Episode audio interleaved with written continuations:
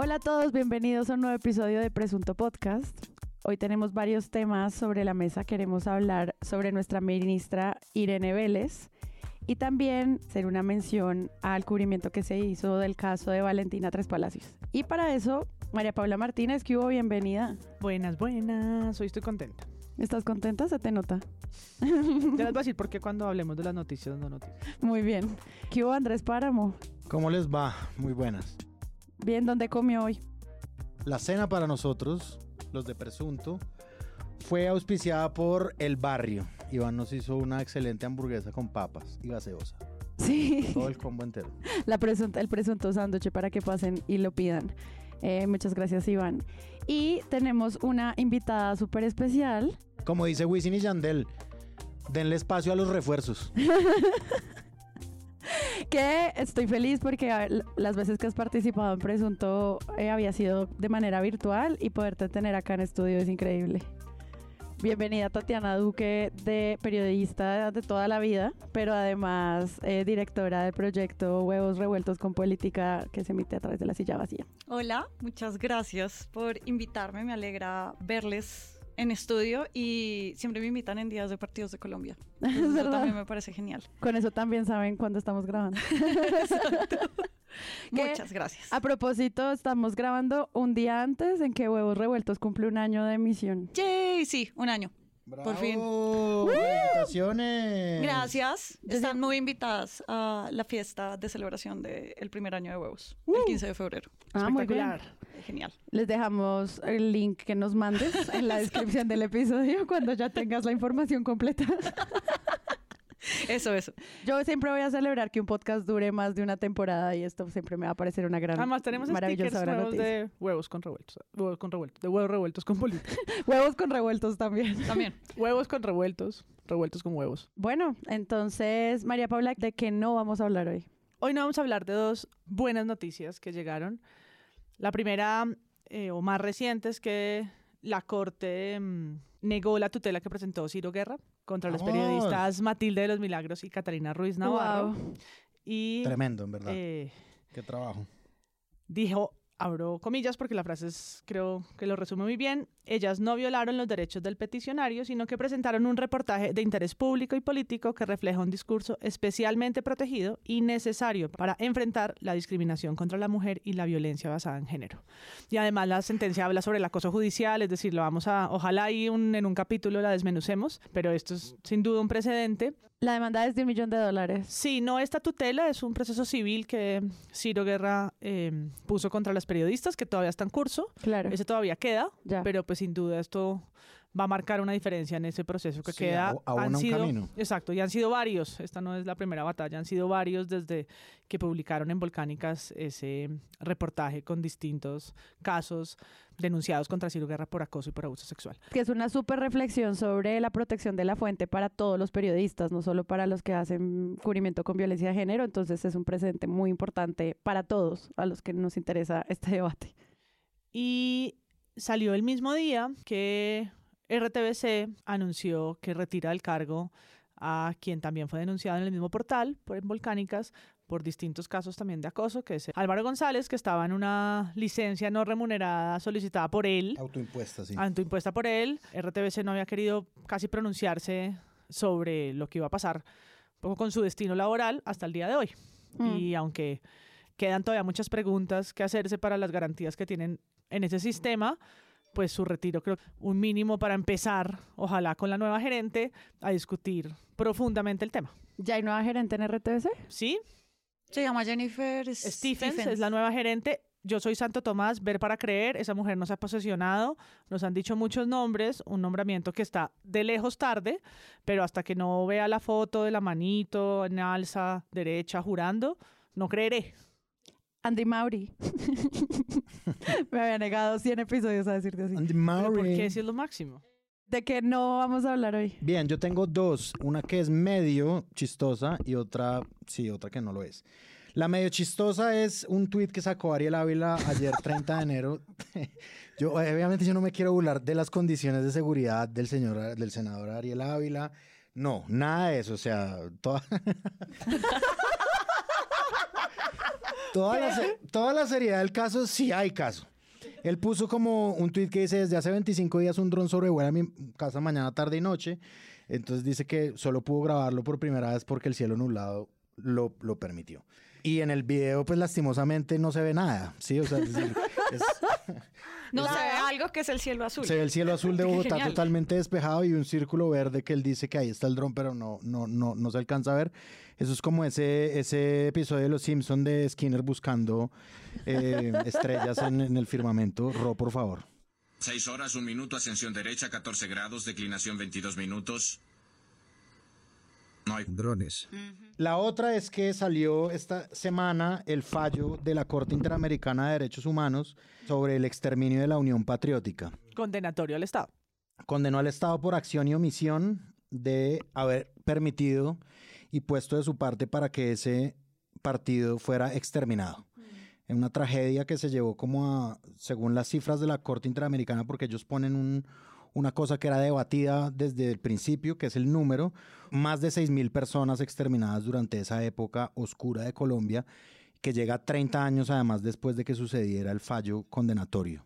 Entonces, pues sí, evidentemente veremos cuál será el cubrimiento, obviamente, y pues sí, es decir, es un fallo eh, importantísimo pues para reseñar. Sí, eso yo creo que va a merecer muchísimo cubrimiento por parte nuestro y de otros periodistas, entonces cuando empiece a ocurrir ya lo veremos. Por ahora solo se quedó como en la reseña de lo que hizo la Corte. Tatiana, ¿de qué no vamos a hablar hoy? Pues yo creo que no vamos a hablar, pero igual es una buena noticia y es que el dólar está bajando. Y eso económicamente nos ayuda, funciona para muchas, para muchas personas que también están pendientes de eso y sobre todo porque periodísticamente duramos buena parte de final de año hablando de que el dólar iba a estar a 5 mil pesos. Ujú. Y de las diferentes causas por las cuales podría estar o no iba a estar en 5 mil pesos, cuando lo estuvo y por qué, si era culpa de Petro, si era culpa de Campo, del petróleo, bla, bla, bla. Y ahorita no estamos mucho hablando de por qué está bajando, pero volvemos a repetir que sí hay causas que son externas y también internas, pero que están ayudando a regular el mercado. Sí, gracias Rodolfo. Diría semana. o- Exacto, sí. Podría decir incluso hoy eso. Sí, sí, sí. Igual me encanta que cerremos con este porque la- la pregunta sobre el dólar también es una conversación sobre periodismo económico que es lo Mm. que nos convoca hoy en muchos niveles y pues obviamente cuando uno ve como el cubrimiento en torno a los hidrocarburos pues también hay una conversación sobre el dólar entonces todo el final siempre está súper entrelazado en este país nada queda, nada queda suelto.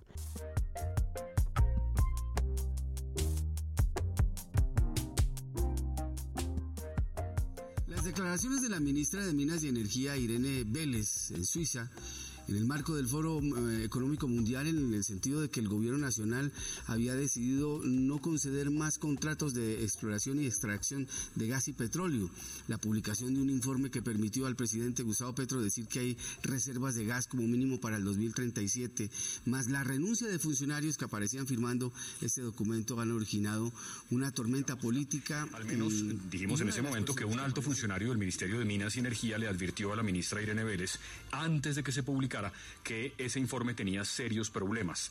Ese día, sin embargo, Gustavo, no dijimos su nombre, pues ese funcionario en nuestra investigación de ayer fue mencionado, también sin dar su nombre, por la viceministra Belitza Ruiz, recordemos.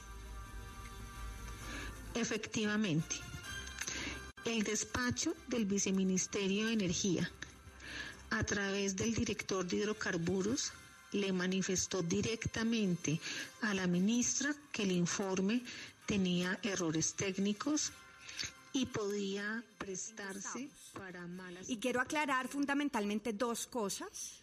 Lo primero es que nunca se falsificaron firmas. Y lo segundo es que nunca se presentaron datos erróneos ni una metodología que tenga ambigüedades.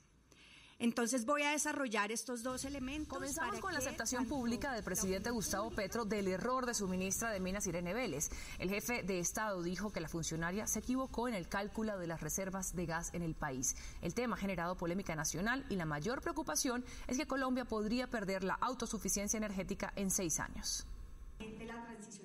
En esta primera parte del episodio quisiera retomar lo que varios medios titularon como la nueva polémica de la ministra de Minas.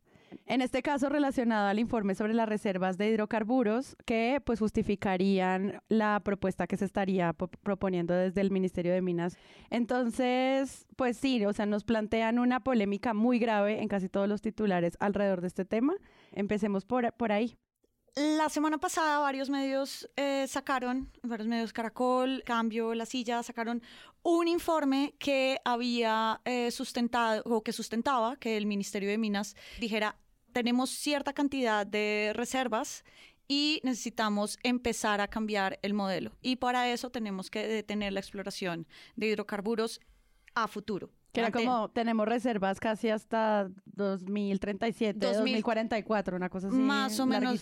Más o menos era así, pero eso era el sustento que tenía la ministra para decir en Davos, en el Foro Económico Mundial, vamos a detener eh, la exploración. Los contratos que están hasta ahora se mantienen, pero no vamos a abrir más contratos. Eso viene de un debate muy profundo que hay dentro del mismo gabinete de Gustavo Petro, Ministerio de Hacienda, por ejemplo, con el Ministerio de Minas, para determinar si realmente existe o no existe esta cantidad de reservas.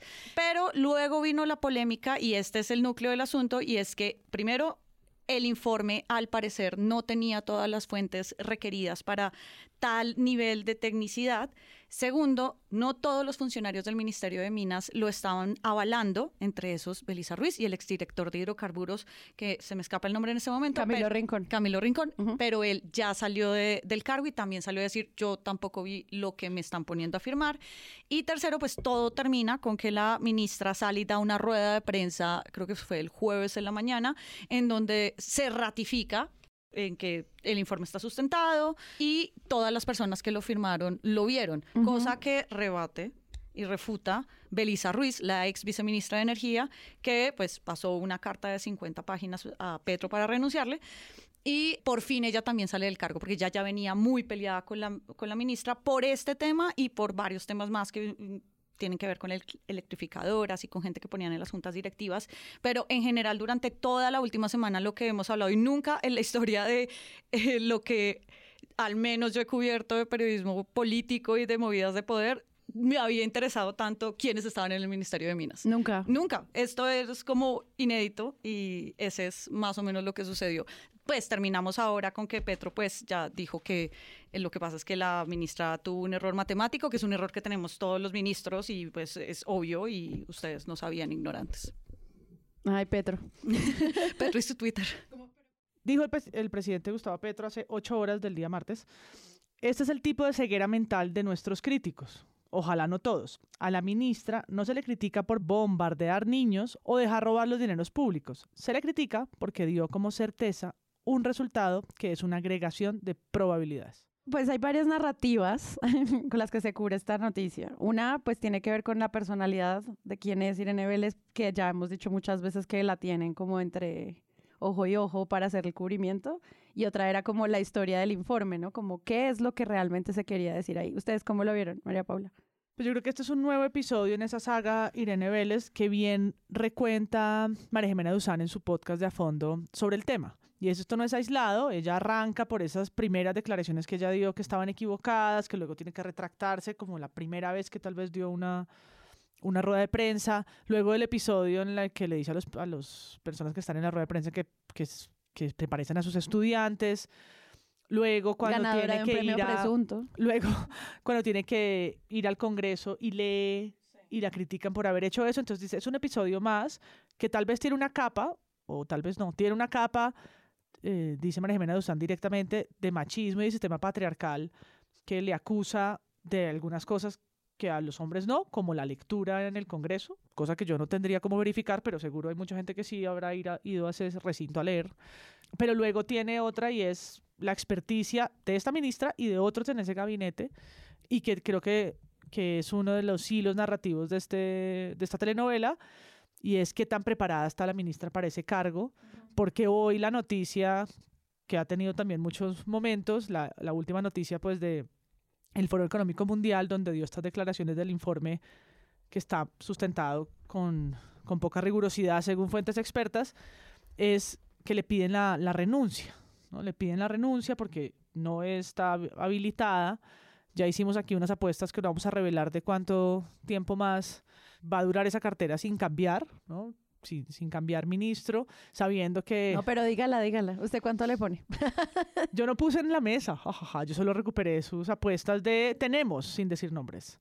Un mes, como ocho, no, seis meses, que sería agosto, y un año Un año, más, sí. que es como la persona que más apostó y que puede tal vez más perder.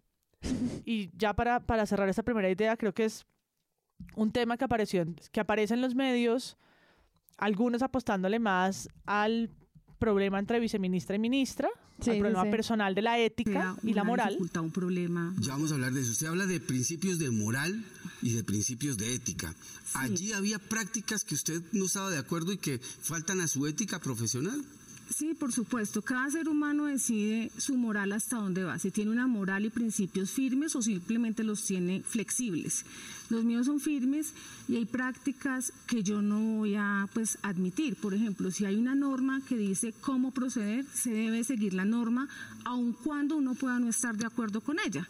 Yo creo que uno puede manifestar modificaciones. Ella dice que, que hay cosas, y no quiso revelar cuáles, y los periodistas han sido insistentes, ¿pero qué? Le dicen en Caracol. Daniel Coronel también le pregunta, ¿pero qué es lo que moralmente, porque es una acusación grave, ¿es corrupción?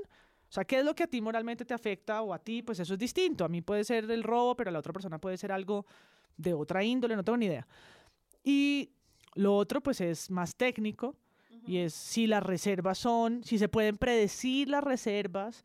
Yo escuchaba en el primer café a alguien experto en el tema que decía que esos eran probabilidades, no estadísticas, que eran probabilidades sobre una materia que puede sufrir cambios porque está en el subsuelo marino, por ejemplo, el gas, y que es imposible saber si a tantos años se iban a mantener igual, en fin, en fin, en fin. Entonces, una cosa técnica que es difícil de entender y que los que no somos expertos nos perdemos entre qué, reservas, cómo, cuánto, ¿no? Podemos saber que es importante en la exportación, que es un 40%, pero no al detalle técnico que, Claro. en el que hoy se fueron muchos programas de más de una hora. Y la otra que es la renuncia y el, lo que pasa dentro del ministerio, ¿no? Las, las cosas de política, que ya no son económicas, sino de política, de si es que la trataba mal, si es que habían gritos, si es que no le paraba bolas, si es que no le quería renunciar, si es que no le veía legitimidad como jefe, si es que, que es el novelón. Claro, ¿no? Y, y por eso también pega tan fácil lo de hicieron falsedad de documento. Eso es algo que todo el mundo entiende, como falsificaron las firmas. Eso también fue una gran narrativa del cubrimiento alrededor de ese informe. Yo creo que Irene Vélez es como la, la, la ministra representante de lo que se venía encima con un gobierno como el de Gustavo Petro. Entonces eh, es como una cosa dividida en dos. Un poco nosotros con la ministra hemos tenido, por ejemplo, la polémica de que ella va en tenis y cómo es, es, cómo es esto posible. Eso, vino como de, en Twitter de un periodista, como oigan, la ministra Irene Vélez está en tenis en, recibiendo no sé. Entonces eso está por una parte y obviamente yo creo que hay mucho, mucha basura de donde barrer de las críticas que se le ha hecho a Irene Vélez. Se notaba mucho desde el principio que ella iba a ser como esta especie de ministra fusible. Aquí como repasando, por ejemplo, el control de semana. Ay, se le ha hecho harto. Le ha hecho como ocho entradas a la ministra Irene Vélez. El último de ellos se llama el control a la ministra, a la ministra y meme. Que es como, pues sí, dice, este juego. dice María Andrea Nieto. María Andrea Hay que tener mucha cara dura. Dice María Andrea Neto que es tener mucha cara dura. De todas formas, no me molesta pues que en un espacio de opinión le pongan un apodo de ese estilo a, a- es decir, el gobierno pasado le decían el subpresidente, el presidente practicante, ¿no? Eh, yo creo que es pues, normal que alguien diga eso, pero por ejemplo en ese último control de mm, María Andrea Nieto está un poco la controversia que salió por las diferencias que había de algunas personas dentro del ministerio, como por ejemplo Belisa Ruiz, la, la chiva pues que sacó Espinosa en Caracol Radio, es una cosa que recoge ahí María Andrea Nieto, mezclado también un poco con, entonces nos va a meter en esta ideología de hacer de crecer a Colombia, es decir, eh, ahí María Andrea Nieto insiste en que la ministra está empecinada en que Colombia decrezca, cosa que ella nunca dijo. Entonces me parece que hay un poco de las dos cosas, sin embargo, el hecho de que haya las dos cosas al mismo tiempo, porque la ministra en verdad es, Es un, un blanco meme. fácil y es un meme Sí, sí, fácil, sí. digamos, de uso, de uso fácil y corriente en la opinión pública. Pese a que sea así, a mí me parece que, y que coexistan esas narrativas en contra de ella, y que obviamente puede haber una profundidad de machismo como cosas que no le juzgarían a un ministro hombre, de todas formas sí me parece grave esa chiva, es decir, como que sí reviste una gravedad tan grande Mm. que ni siquiera sabemos muy bien, o sea, es decir, sí sabemos porque pues sí se ha informado, pero no, o sea, la profundidad de la, del análisis del, del documento, pues del- de, la, de lo que hizo la ministra para, para esto, pues no es eh, tanto como de la parte técnica de lo que pudiera ser, digamos, una transición energética, sino es sobre todo volcada en la polémica, lo cual me parece apenas natural, es decir, como que Sí, salga una persona a decir, en mi ministerio pasó esto, y la ministra es esto y esto, y, y estas personas diciendo, nosotros no revisamos ese documento, no tuvimos ningún tipo de, de retroalimentación en, en alguna posible llamamiento que nos hicieran para retroalimentarlo, pues claro que me parece que tiene una gravedad mucho más grande que la mera labor informativa de decir esto es de lo que se trata el documento, ¿sí? Como que la polémica se lo está llevando todo, pero en este caso sí es con toda la razón. Pero yo creo que sí hay una cosa que muestra todo esto y es que hay como una falta de... Y esto es una culpa también, o sea, creo que en todas las en, en todas las salas de redacción estamos preguntándonos como cuál es el nivel de experticia que tenemos que tener para entender un documento de estos. Y no es sencillo y tampoco es que haya como gran nivel de tecnicidad, porque solo hasta ahora estamos empezando a hablar de el cambio de energías, de la transformación energética, del cambio de energías renovables, no renovables por renovables. Ese tipo de, de conversaciones son apenas que estamos teniendo y yo siento que eso choca obviamente ese entrar a entender eso choca mucho con lo que estaban ustedes conversando y es hay una ministra que está evidentemente dando papaya, que ya se volvió un meme, que le pueden o no le pueden criticar cualquier cosa que salga y que de entrada ella ya tuvo una mala relación con la prensa y tampoco muestra algún tipo de interés de enmendarla. Y me explico con esto, y es como salir a dar una rueda de prensa en donde no aceptas más allá de preguntas, dar entrevistas a cierto tipo de gente, digamos, das el, entrevista al digamos, al periódico más leído los domingos, que es el tiempo para que lo lea cierta cantidad de gente, que el presidente te respalde en ciertos trinos, pues es una forma de responder, pero hay otras que yo siento que la pedagogía tanto de medios como de Estado en este tema es muy, muy bajita, o al menos es casi nula porque nadie ha salido a explicar como esto es lo que significa un P1, P2 y P3, más allá de la fuente principal, que es la misma ministra a la que están acusando de hacer un informe poco técnico. Y yo creo que ahí quedamos muy en su macero. Yo voy a decir una cosa de lo que dijo Tati un minutico. Y es que en su defensa. Una la vez pidió disculpas, ¿no? Sí, ya para allá iba. Fue el segundo episodio, porque el primero fue el del decrecimiento. Eh, Fue el mismo día. Fue el mismo además. día. Y sí, pero entonces no, no lo dijo por lo que dijo, sino que acabó la rueda de prensa. Dijo Sí. no más preguntas. Se me Sí. largan. Y luego pidió disculpas por haber hecho eso y bueno, hizo como otro espacio de preguntas. Eso es un comportamiento no tan común entre funcionarios públicos y está bien. Luego llegó que la volvieron otra vez meme porque dijo como 10 mil millones de no sé qué cosas que le Ah, sí, una cifra mal, esa fue otra, sí. Sí. María Jimena de Usán lo recuerda hoy también. No, yo iba a decir una cosa como ya comunicacional del gobierno de Gustavo Petro. Si esto es como un llamado al presidente, si es que escucha presunto y es como... eh, Si estás como escuchando primero esto, no nos corrijas, o sea... Porfa, porfa, porfa, ya sacaste muchos trinos corrigiendo en clases de periodismo. Te pedimos que la crítica a medios no oses en darnos un instructivo. Yo creo que sí, exacto. Como él en vez de estar ga- gastando tanta energía y tanto tiempo, porque sí los está gastando, ahorita en el, en el momento previo, ¿cuántos tweets puso un día? 60. 60 tweets en un día, es decir, eso es una cosa que ni siquiera los tuiteros profesionales hacen.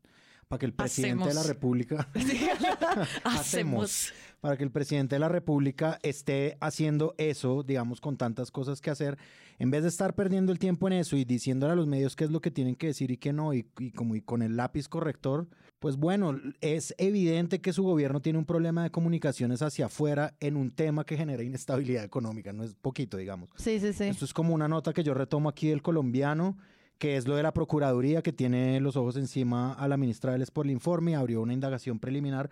Ellos en un párrafo dicen como, y nuevamente sale Ocampo a decir, un momento, ey, ey, ey, ey". y no se pierdan, no se pierdan en la novela. Aquí hay un asunto de interés nacional. Entonces él dice en su declaración la semana entrante nos vamos a reunir con el equipo de gobierno con el Ministerio de Comercio y con Ecopetrol porque no hay estimaciones finales de las reservas.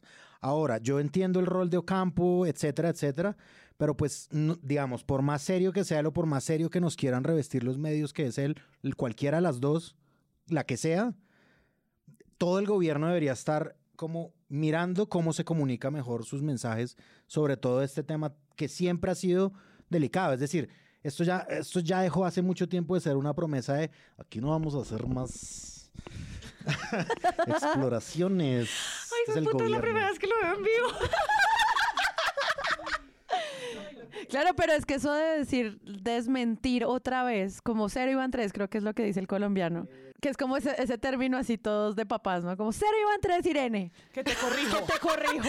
Y es como, claro, eso solo demuestra toda esa falta de unidad en torno a un mensaje que además era de campaña. O sea, esto es una cosa que ya tiene que trascender a que se estén poniendo en desacuerdo y la gente diciendo, ay, menos mal habló Campo, para calmar a toda esta gente desadaptada que no ha podido entender cómo funciona un gobierno. digamos, esto, este punto muestra es una situación más allá de Irene Vélez versus eh, José Antonio Campo versus, no sé, Gloria Ramírez versus Cecilia López. O sea, esto sí lo que muestra es una falla inicial y es que no hay un mensaje unificador dentro del gobierno y para eso también es muy complicado estar cubriendo, me imagino, el que cubre al ministro de Hacienda, es como el ministro de Hacienda dijo esto, al que cubre el ministro de Minas, que usualmente es la misma persona como a la ministra de Minas, no, pero también dijo esto, y al que cubre al presidente es como, no, pero el presidente sacó un trino. No hay un mensaje unificador, no hay, más allá de paz total, no hay algo de donde uno se pueda agarrar. Y eso yo creo que sí termina mellando mucho en la forma en que la gente al final está entendiendo todo este asunto. Y porque además sí, sí una declaración de no nuevos contratos. Entonces cuando causó el primer como revuelo y crítica del sector, el ministerio salió y dijo, en cabeza de Irene Vélez, que iban a hacer un informe técnico con el que sí pudieran determinar si se iban a hacer nuevos contratos o no. Hacen lo que prometieron. Ahí sí. Y el 15 de diciembre publican ese informe, que es el susodicho informe de las predicciones. Y lo que viene a declarar en el Foro Económico Mundial es que pues se tomaron decisiones con base en ese informe. Y es el informe el que muchos están diciendo, no, no, no es... Es que está en el tiempo, dicen, es que ni siquiera tiene fuentes de citar, o sea, como, Sí, en- como ese, lo más ese básico. informe es impreciso y si se están tomando decisiones grandes como las de los contratos, decían hoy en, en el tiempo, hay 270 contratos vigentes hoy. Hay 30 más que están con bloqueos ambientales y cosas que se pueden desbloquear. Eso es lo que hay hoy.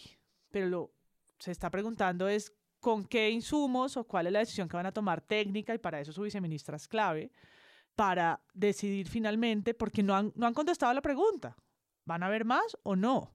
Esto de las energías verdes y el discurso que el presidente sí ha tenido desde, desde siempre, desde la campaña, que es la transición energética justa, que la ministra decía que en países productores cuyas economías nacionales dependen exclusivamente de esa explotación de hidrocarburos, es un desafío más allá de la energía. ¿Eso qué diablo significa en el día a día?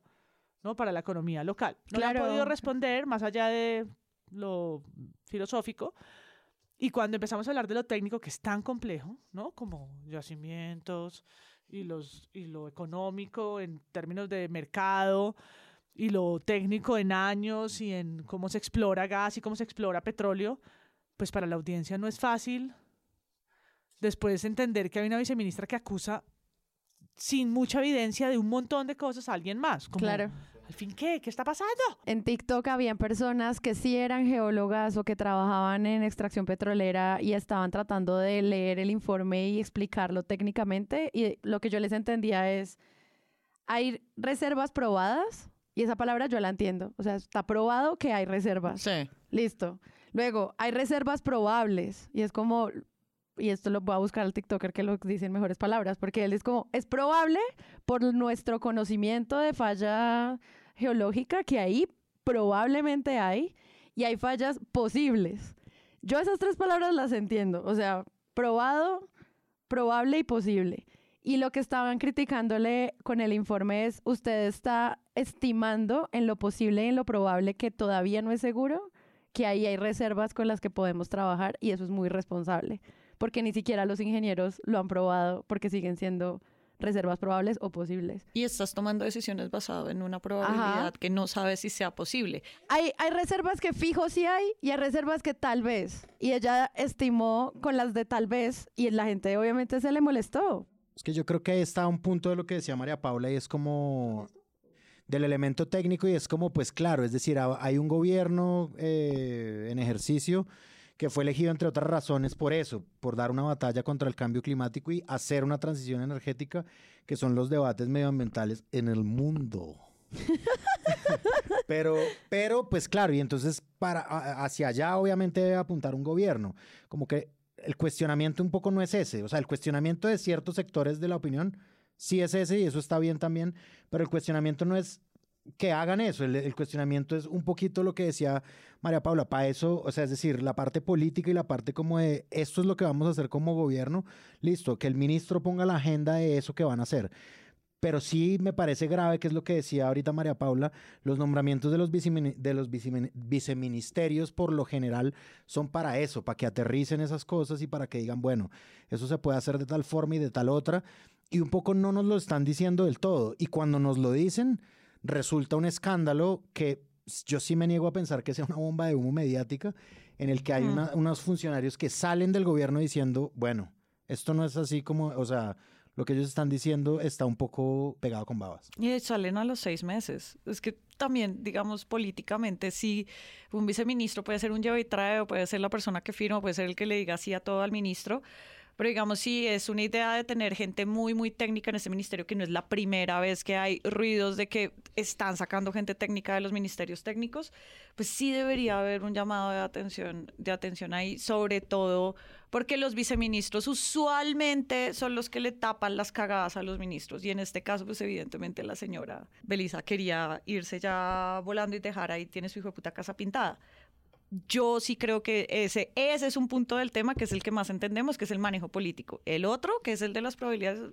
eso sí todavía nos falta mucho y ese es el mea culpa que todas sí deberíamos hacer de, para poder explicar un poquito de eso del del Twitter. Pero igual, algo que yo estaba viendo en todas las referencias que encontramos es que no es tan fácil, o bueno, no hay, o no sé por qué, no habían expertos. Fuentes expertas que te dijeran, así es que se encuentra un petróleo probable y así es que se encuentra un petróleo improbable.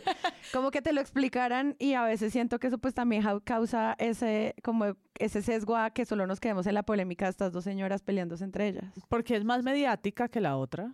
Eh, seduce más a la audiencia que la otra que no entendemos. Pero también ese es hay un problema. Y porque también hay una cosa que los une y es que la renuncia de Belisa Ruiz fue el 6 de enero y el informe salió el pasado 15 de diciembre. O sea, nada de eso es una novedad de última hora. Lo que sí es que en las declaraciones que da la prensa, después de la historia de Espinosa, la entrevista que sale en la revista Cambio y la pasada por Noticias Caracol por esta sección que se llama Echemos Lápiz, que es como al tablero, ella dice, la ministra sabía que el informe tenía inconsistencias. No, que le mandaron un chat. Entonces, Ok. Los polémicos. Sabía que tenía falencias y aún así lo presentó, no en el Congreso, no, no, no. En el foro. Suiza, sí. ¿No? En el foro mundial, el foro económico mundial. Entonces es como.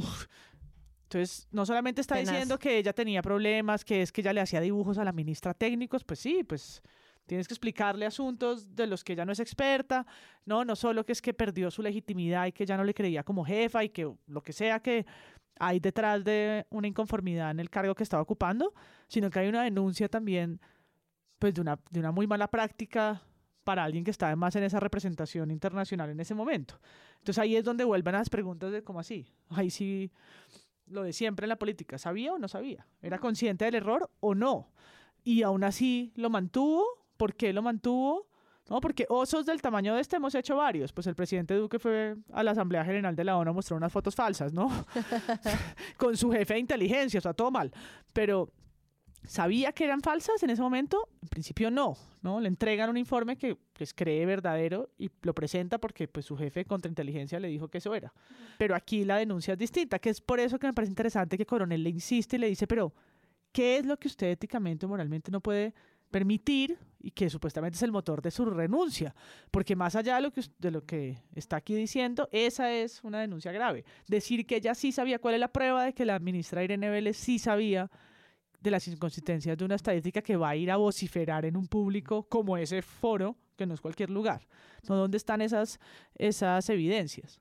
Y yo creo que también encaminado a lo que estaba a lo que estabas preguntando tú, Sara, yo creo que en este tema que es complejo y como tan árido y no sé qué, pues es difícil encontrar expertos también, expertos que no tengan una agenda a favor o en contra, ¿no? Ahí, eh, Por ejemplo, en la última columna que se llama El abastecimiento energético, Salomón Calmanovic cita a Armando Sarama, que es exdirector de la Agencia Nacional de Hidrocarburos, quien dice que, contrario a lo que dice el informe, las reservas de gas son suficientes para atender por ocho años el consumo, ¿sí? Y yo creo que, por ejemplo, en Blue Radio también, bueno, es que sí lo titulan como si fuera varias personas, yo creo que desaprovechan la oportunidad de, de en verdad hacer, ya que no tenemos tantas personas hablando eh, ya como a profundidad y técnicamente esto. Tiene una nota que se llama Desde el gremio minero. Y eh, la, la, bajada es integrantes del gremio minero. Pero uno revisa la nota, es un integrante del gremio minero, que es el señor Edwin Esteban, experto. La unidad, la unidad. la unidad de conformes. Una persona. Unidad.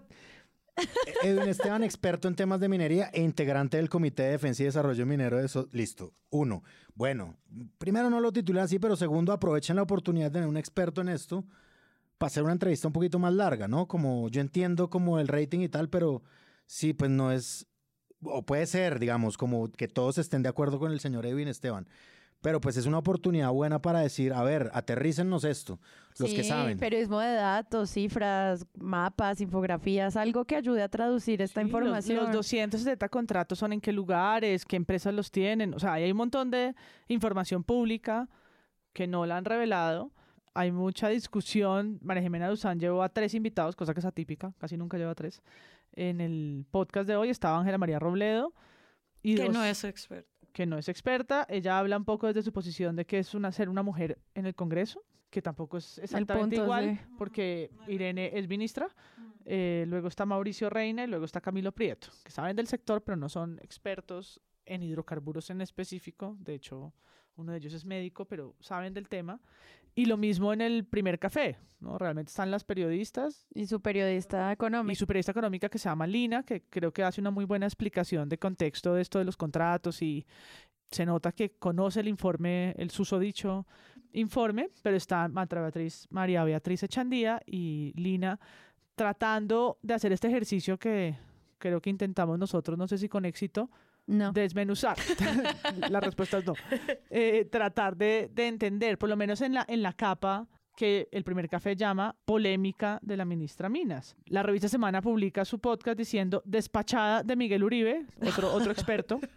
Como David Luna, David Luna fue otro experto. El análisis de Miguel Uribe es como la ministra es la culpable de que los colombianos sean pobres. Y yo, o sea, hasta el periodista le dice, no, o sea, este no puede ser el análisis que usted lanza al respecto. Que él ya lo había hecho con Falabella, ¿no? O sea, como Sí, que... Hasta el periodista de semana le dice a Miguel Uribe, venga, vuelva.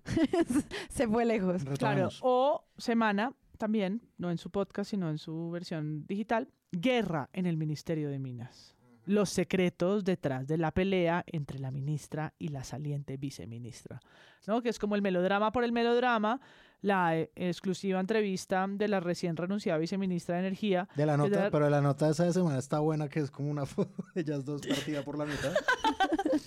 que además nunca fue un romance, Sí, tampoco. no, no, no.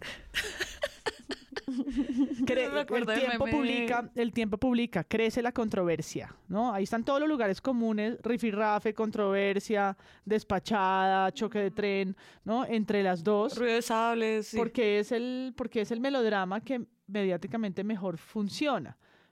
Que si citaron, si la citaron de la Procuraduría, por ejemplo, Pues lo que decíamos que es que esos dramas son chéveres de cubrir, pero porque nosotros estamos acostumbrados al periodismo político de escándalo. En cambio, el periodismo de... Escándalo. El cambio, este sí es un escándalo. En cambio, el periodismo de Minas, como decía Tatiana al comienzo, es muy raro que nos hayamos preguntado más que por la, por ejemplo, la adjudicación de, pues, de la minería legal. Ni alguien quiere pensar en el reportero que está cubriendo los dos ministerios. Es que, en serio, usualmente en un, en un medio, pues el que cubre economía, cubre salud, cubre sindicatos, cubre dólar, cubre al Ministerio de Hacienda, cubre al Ministerio de Minas, que hasta ahora es que está dando noticias. O sea, es, es una cantidad enorme. No estoy, no estoy con eso, pues, justificando titulares como estos, pero sí que volvemos a tener la profundidad de un charco cuando desde, el- desde la misma elección presidencial estamos hablando de cosas mucho más profundas del cambio de modelo económico y social que todavía estamos como digiriendo y ya estamos como quedándonos un poquito cortos en la forma en que lo estamos manejando. En los medios que revisé, solamente fue en Huevos Revueltos con Política. eh, en el que vi que había una perspectiva relacionada a entender cómo estos cargos no siempre son técnicos, sino casi siempre son burocráticos relacionados a cuotas electorales. Ay, lo dices porque me invitaste, gracias. No, yo siempre te cito. No, gracias. Ripi rap entre la silla vacía y presunto podcast.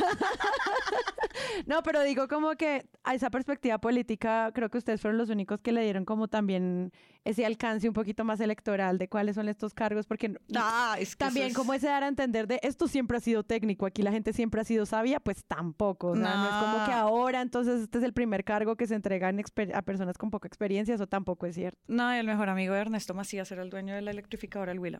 El jefe de la, de la junta directiva y Ernesto Macías a su vez era el mejor amigo de Uribe, de Duque uy, en el Congreso. Este tipo de... El, el congresista bachiller. Exacto, pero este tipo de discusiones sí en términos La políticos... ministra Meme, el congresista bachiller. No, pero es, es un bingo. Este tipo de discusiones en estos momentos también tienen una, o al menos lo que sí tratamos de hacer es que esto sí tiene una repercusión electoral. O sea, estamos a nueve meses de unas elecciones que, en donde el gobierno tiene unas altas expectativas de llegar a, a tener una buena cantidad de, de aliados en las regiones y este tipo de cosas son monedas de cambio, que a veces son muy pequeñas, es política muy menuda, pero si uno lo ve en el macro contexto, en el macro caso, es, puede encajar un poco. De hecho, Belisa Ruiz también decía, como hay gente te- que no están, que están poniendo en estos lugares que no son técnicos y no sé qué. Bueno, antes también lo había, pero ahorita tiene otro cariz si se pone pues digamos, el lugar como una hora de no, que este era un gobierno del cambio, pero más allá de eso es que hay una lógica electoral detrás que sí hay que estar pendientes. Y creo que es el, el principio.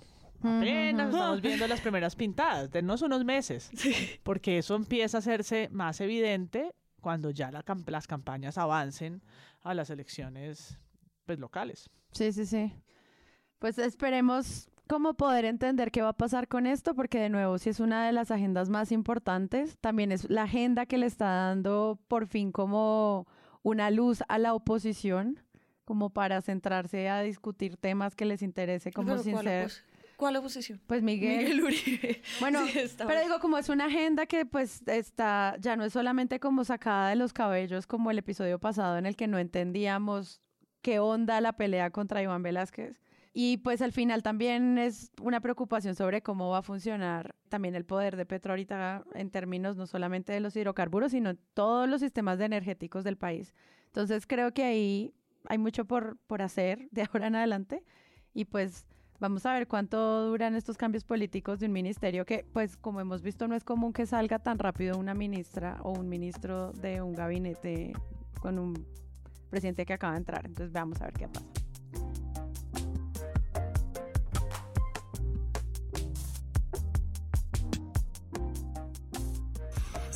Conociendo detalles de la muerte de la DJ Valentina Tres Palacios. City Noticias del Mediodía reconstruyó el recorrido que hicieron la joven y su pareja sentimental antes de ser asesinada y abandonada en un contenedor de basura. ¿Cuál fue el 17. En la grabación se ve como el hombre dentro de un carro de mercado saca la maleta y al parecer parte del cuerpo de la víctima tapado con una cobija color gris. Luego presiona el Este botón tema, que es uno de los temas tal vez que más escalofrío está generando en todo Colombia hoy, vamos a entender cuáles son esas características que definen el perfil de un criminal capaz de todo. Capaz de absolutamente todo. De la mano de nuestro invitado, perfilador criminal. Al ciudadano norteamericano le pusieron esposas color púrpura, símbolo de las acciones de la justicia en el mundo en favor de la mujer. la patrulla? Valentina Tres Palacios tenía 23 años, era una DJ acá en la ciudad de Bogotá y fue hallada muerta dentro de una maleta en un contenedor de basura. Esta noticia inundó a todos los medios de comunicación porque pues es un caso terrible en el que también se pone a prueba muchísimas de las conversaciones que hemos tenido sobre la violencia contra las mujeres, la manera de cubrir los feminicidios, la conversación sobre los feminicidios y como los retos del cubrimiento periodístico.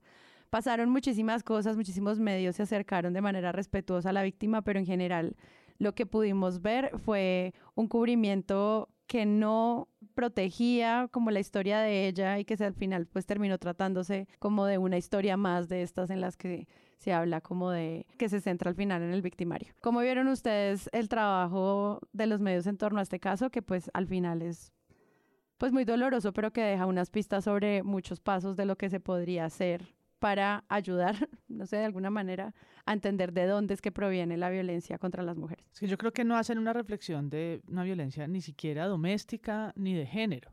La incapacidad que los medios utilizan la palabra es facilísima, femicidio o feminicidio.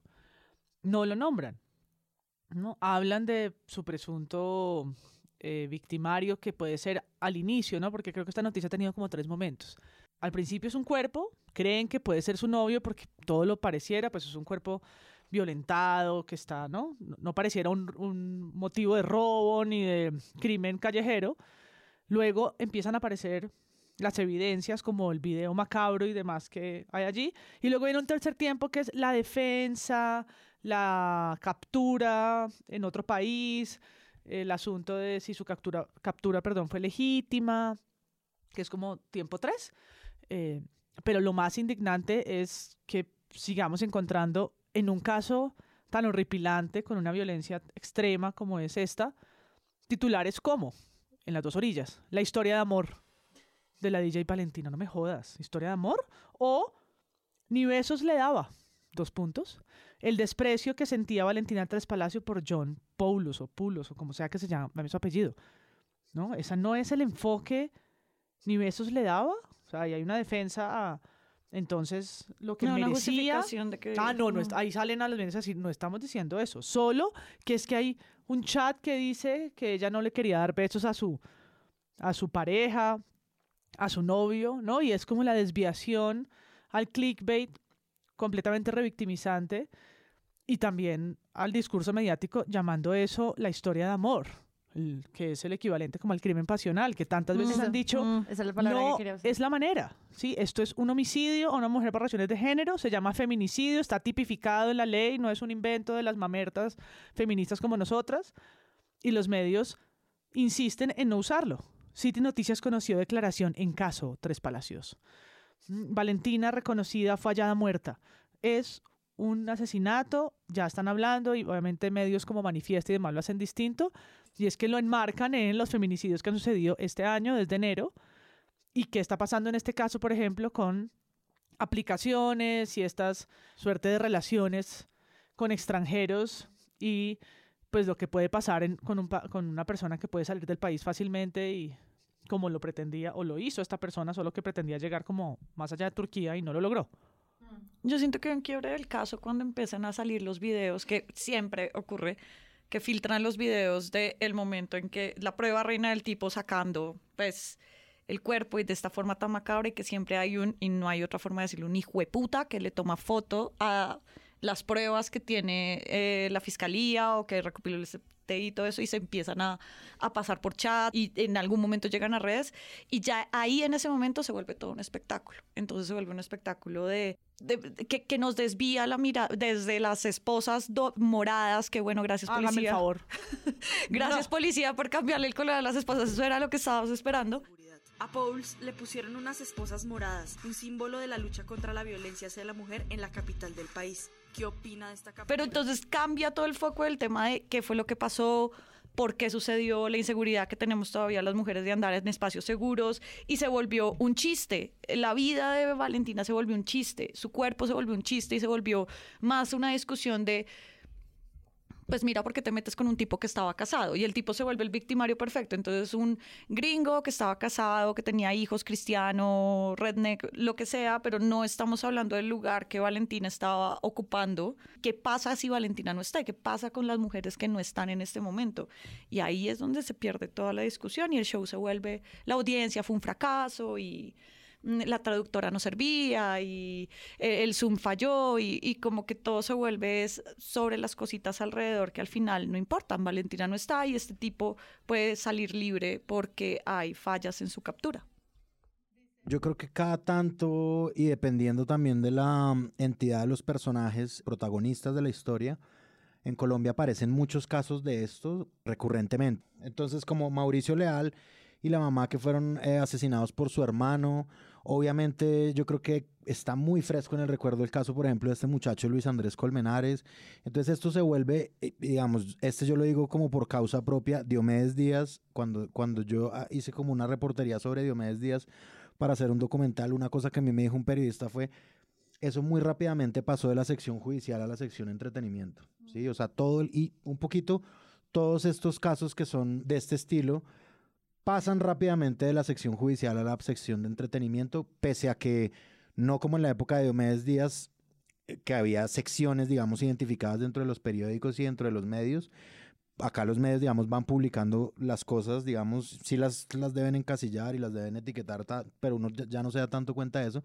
Y se vuelven un poco eso, unos novelones y los periodistas siguen aprovechando eso, pese a que ha habido obviamente unas evoluciones paralelas en el cubrimiento de feminicidios y en el tratamiento responsable para no revictimizar. Yo encuentro, por ejemplo, la nota que citaba María Paula, ni besos le daba el desprecio que sentía Valentina Tres Palacios por John Paulus, yo no sé cómo se pronuncia. Es un poco como la reacción. Valentina era libre como la artista que siempre fue, apoyada en su juventud, en sus sueños. Yo no sé, es decir, yo, yo de verdad me sorprendo mucho de ver una reacción como esa a esas alturas. Y una de las etiquetas de la nota es la mató, entre signos de interrogación. Las personas que saben, digamos, cómo se hacen estas cosas, pues saben un poco a dónde le apuntan y que pongan la mató es porque significa algo y que están alimentando también, pues, unas búsquedas y un algoritmo Google. Pero que tengan, que sean así, que tengan la cara dura de ponerlo, me parece, digamos, grave, pero también un reflejo un poco de de qué es lo que están esperando que las audiencias reciban todo el tiempo, ¿no? Eh, entonces eso se vuelve también una cosa de chismes y datos curiosos. Pulso. A Paulus le llegó ayuda divina en caso de DJ muerta, ciudadano ejemplar, dice Iglesia, porque él era perteneciente a una iglesia cristiana que dice en algún momento, no, pues nosotros creemos que era un, ciudadano ejemplar. Y, y, digamos que esto se vuelve una comidilla para que los medios puedan hacer artículos enteros de una cosa que en realidad no tiene nada que ver con el caso, no importa, pero es como, démosle, a ver, aprovechemos que mataron a esta mujer y rating para arriba. Este yo no tuve la oportunidad de, de, escucharlo ni lo encontré, pero es una denuncia que hace María Fernanda Fitzgerald de Revista Cambio en su Twitter personal. Ella dice, por favor, gente de Tropicana, ustedes son una de las emisoras más oídas del país tener a una de sus presentadoras describiendo cómo funciona la asfixia mecánica para hablar del caso de Valentina Tres Palacios no está bien. Que era alguna vez tratando de explicar lo que había pasado con Cristina Fernández, que decíamos como, ¿por qué le enseñan a la gente a disparar? Es como, ustedes porque están describiendo cómo funciona la asfixia mecánica en Radio Nacional. Y me parece que también pues es un lugar en el que obviamente estos espacios como que llegan a más gente y que tienen un periodismo de cobertura un poco más popular y más grande, pues también toma esos casos para llenar sus agendas. Mm, en redes del espectador yo encontré feminicidio y feminicida, nombrando a John Paulus. Es tal vez los únicos que utilizaron ese adjetivo, aunque la, la historia larga o de las últimas historias largas que publicaron tienen que ver con las esposas, el uso de las esposas moradas y las declaraciones de la policía, que también resultó entonces ya no en la sección de farándula, sino en la de autorreportaje o autopublicidad, que es que esa es la medida que muestra eh, la búsqueda de justicia para las mujeres. Gracias. gracias. ojalá fuera por echándole color a las esposas, ¿no? Riegan el spray a todas las esposas de la policía y... ¿no? ya se acaban los ya, justicia morada, perfecto. Con eso, con eso que nos muestren, nos da tranquilidad. Gracias, de verdad. A mí me parece igual positivo como la contra que hay frente a eso, ¿no? Lo que dice María Fernanda Fitzgerald, la queja por las esposas moradas.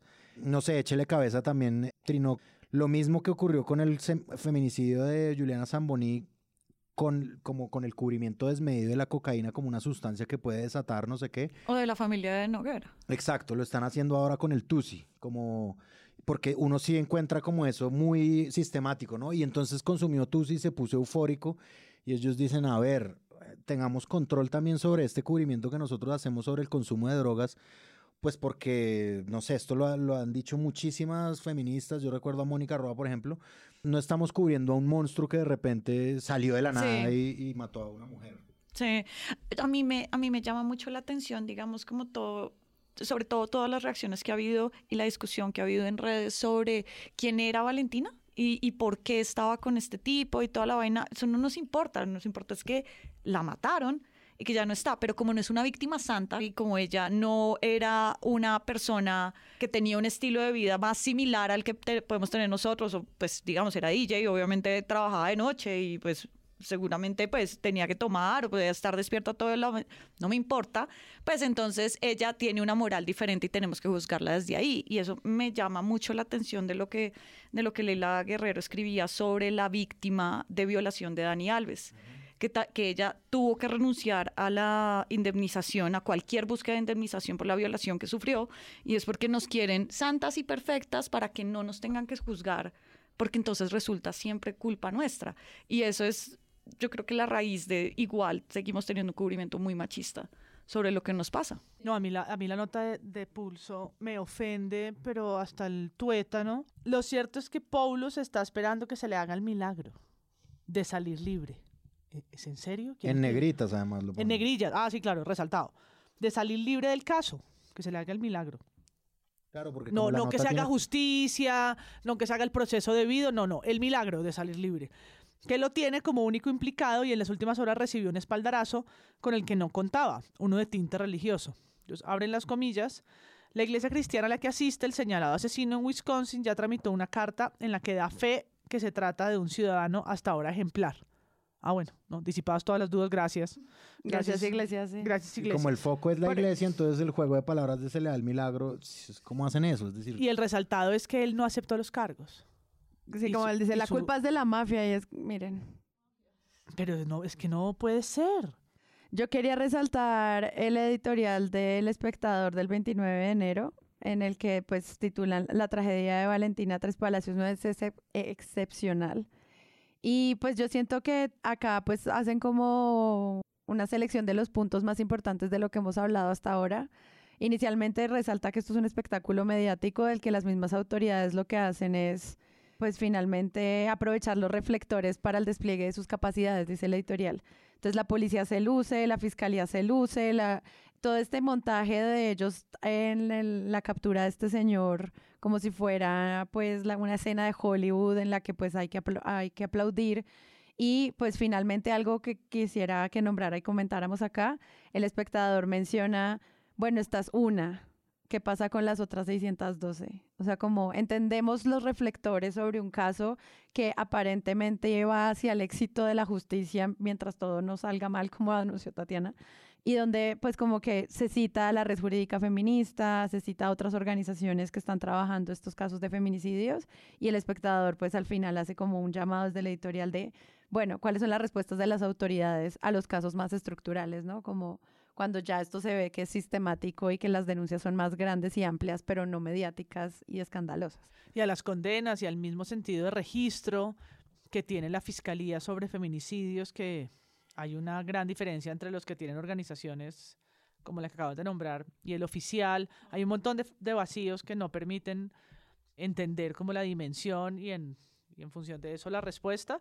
A mí me gustó la noticia que publicó Vanguardia, la Vanguardia, el medio, eh, porque titula ¿Por qué hablar de feminicidio en casos como el de Valentina Tres Palacios? Y hace un recuento desde la ley en el año 2015 por el brutal caso de Rosalvira Celi en el Parque Nacional aquí en Bogotá y cuáles han sido los casos que sí han podido estar tipificados con esa con pues como feminicidio, que es un homicidio agravado, y cuáles han sido las consecuencias, o sea, cuáles las diferencias de los casos. Porque pues no es lo mismo el caso de Juliana Zamboni que el de Rosalvira Celi, que el de Valentina Tres Palacios y de tantas otras mujeres que no han pasado por los medios, como decía Sara, de una manera tan masiva. ¿no? Y creo que ese, ese tipo de historias, distinto a lo que leímos de Pulso de las dos orillas, pues como el del espectador también, la editorial que nombrabas de la tragedia Valentina no es excepcional, sí ayudan a entender un fenómeno estructural de violencia. Sí, al menos hacer el llamado a las autoridades directas como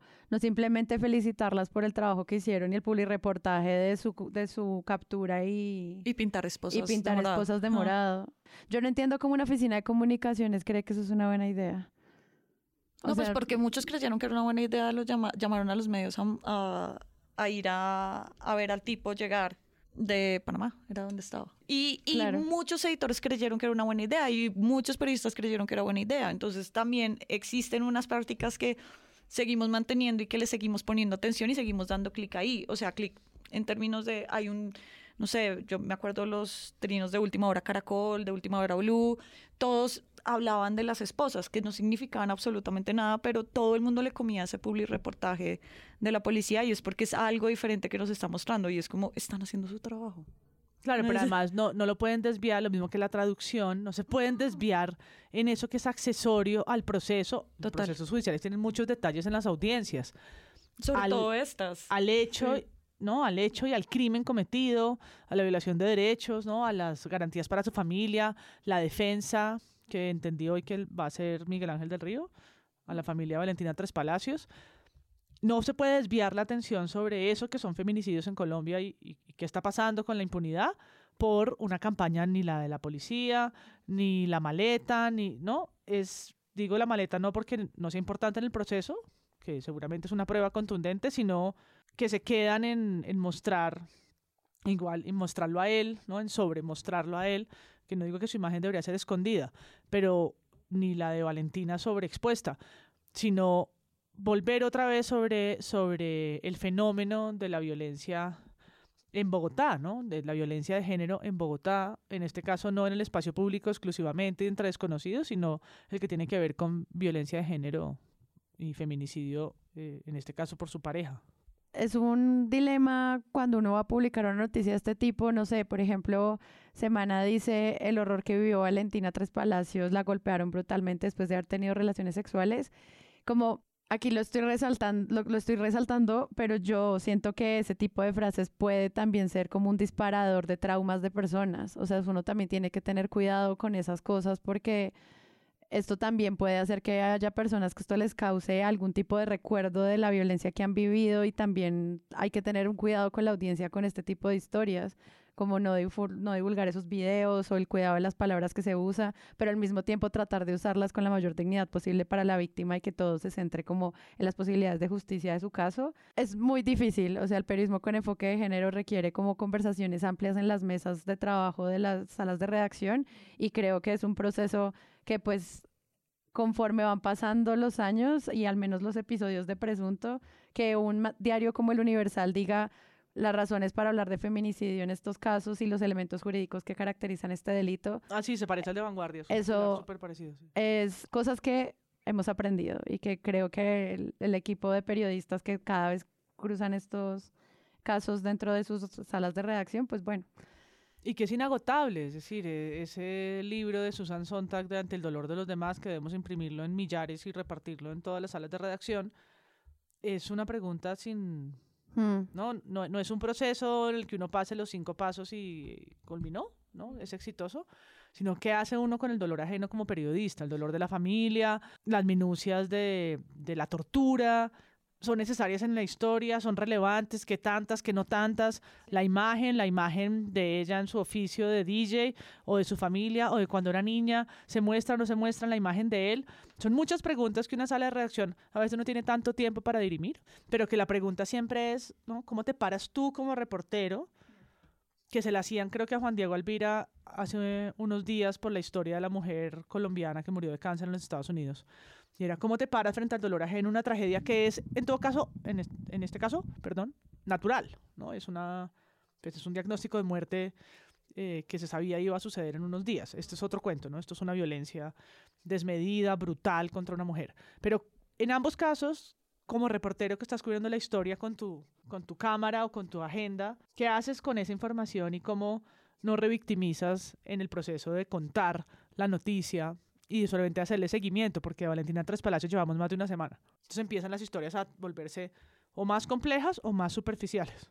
son como paisaje. Yo creo que igual es muy relevante como resaltar como el trabajo que están haciendo muchas reporteras y reporteros en términos de género, porque yo sí creo que se está haciendo un cambio, así sea pequeñito, pero arranca en las salas de redacción y eso es pelearle al editor todos los días, pelearle a los demás, o pelearle pues en, en buen término, digamos, como discusiones de explicar por qué hay que decir todas y todos, por qué entonces tenemos que hablar de mujeres, de feminicidios y todo esto, porque todavía hay mucha gente, suena feo, pero es como muy vieja escuela dentro de los medios que hacen que titulares de estos también salgan. O sea, digamos, un titular de pulso, por ejemplo, no apareció simplemente porque alguien lo escribió, eso pasó por al menos dos pares de ojos. Ah, sí, y dos pares de cerebros que, que, que determinaron que eso estaba bien sacarlo. O los Que de lo- las dos orillas. Que lo de los besos. Ah, lo de los Ujú. be- eso nos da clics, hágale. Claro, eso obviamente. Sí, es como hágale, de una, échelo. Uf, está bueno, sáquelo. Ujú. Échalo porque además van a hablar de nosotros, malditos, y aquí estamos hablando. Bueno, de nuevo, estas conversaciones sobre la violencia contra las mujeres, eh, como la tuvimos con nuestro episodio pasado, también sobre, sobre un episodio que hicimos el año pasado con Artemisas en relación a cómo entendemos el origen de la violencia y su justificación también desde los hombres y cuál es la conversación de los per- periodistas con esto. Seguirá apareciendo en Presunto Podcast. Esperamos que no porque hayan más casos de feminicidio, sino porque hemos aprendido cosas nuevas para tratar estos temas.